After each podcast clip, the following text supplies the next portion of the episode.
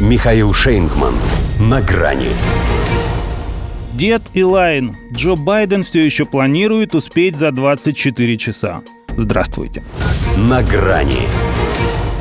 Говорят, родственники 13 погибших в аэропорту Кабула американских военных страшно обиделись на Джо Байдена за то, что на встрече с ними он украдкой, как бы невзначай, посмотрел на часы. Возможно, сами они и не обратили бы на это внимание, во всяком случае он старался сделать это незаметно.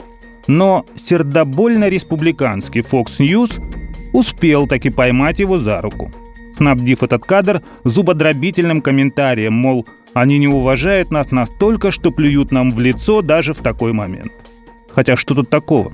Когда человеку 78 и его то и дело подлавливают на когнитивных отклонениях, наоборот хорошо, что он еще в состоянии следить за тем, сколько ему осталось.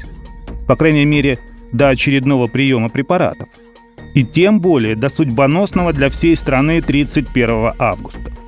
И пусть семьи этих 13 несчастных что-то имеют против этого, Зато близкие тех пяти тысяч, что по-прежнему там, должны благодарить своего президента. Во-первых, по его приказу Пентагон на этот раз не стал руководствоваться принципом «будет труп, будет дело», а в воскресенье нанес упреждающий удар. Так это прозвучало в его рапорте. Уничтожили наполненную взрывчаткой машину террористов-смертников, представлявших угрозу для солдат США. Заодно, правда, убили 12 мирных граждан, в том числе 7 детей до 9 лет. Но это, извините, никто не заставлял их селиться в густонаселенном районе Кабула, прямо по пути следования джихад-мобиля. Во-вторых, сегодня ПВО Соединенных Штатов перехватило как минимум 5 летевших в сторону аэропорта ракет. Никто, впрочем, их не видел и не слышал, кроме самих американцев, но они же, наверное, не стали бы врать. Вот сказали, например, что талибы возьмут власть к концу года и точно – к концу 2020 года присутствия США в Афганистане они ее взяли. Та же история с ракетами. Нужно просто правильно толковать сообщения о них. Кто их послал, неизвестно. У ИГ такого арсенала нет. У талибов, благодаря убегающим оккупантам, может и появился, но, во-первых, его еще нужно освоить, во-вторых, они вряд ли заинтересованы в том, чтобы делать это именно сейчас. Волшебный пинок, конечно, никому еще не мешал, но янки и без него, как ужаленные, go home. Тем не менее, коль их кто-то атаковал, стало быть, они вправе потребовать у нового режима отсрочки, дедлайна эвакуации. Хотя потребовать это для них слишком сильно. Нижайше попросить, если вдруг не будут укладываться.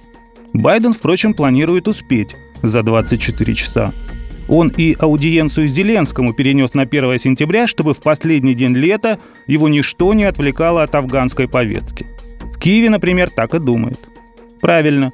Если они признают, что хозяин Белого дома решил отделить мух от котлет, то получится, что у их президента в любом случае незавидная роль. Тем паче, что и выбора у него нет.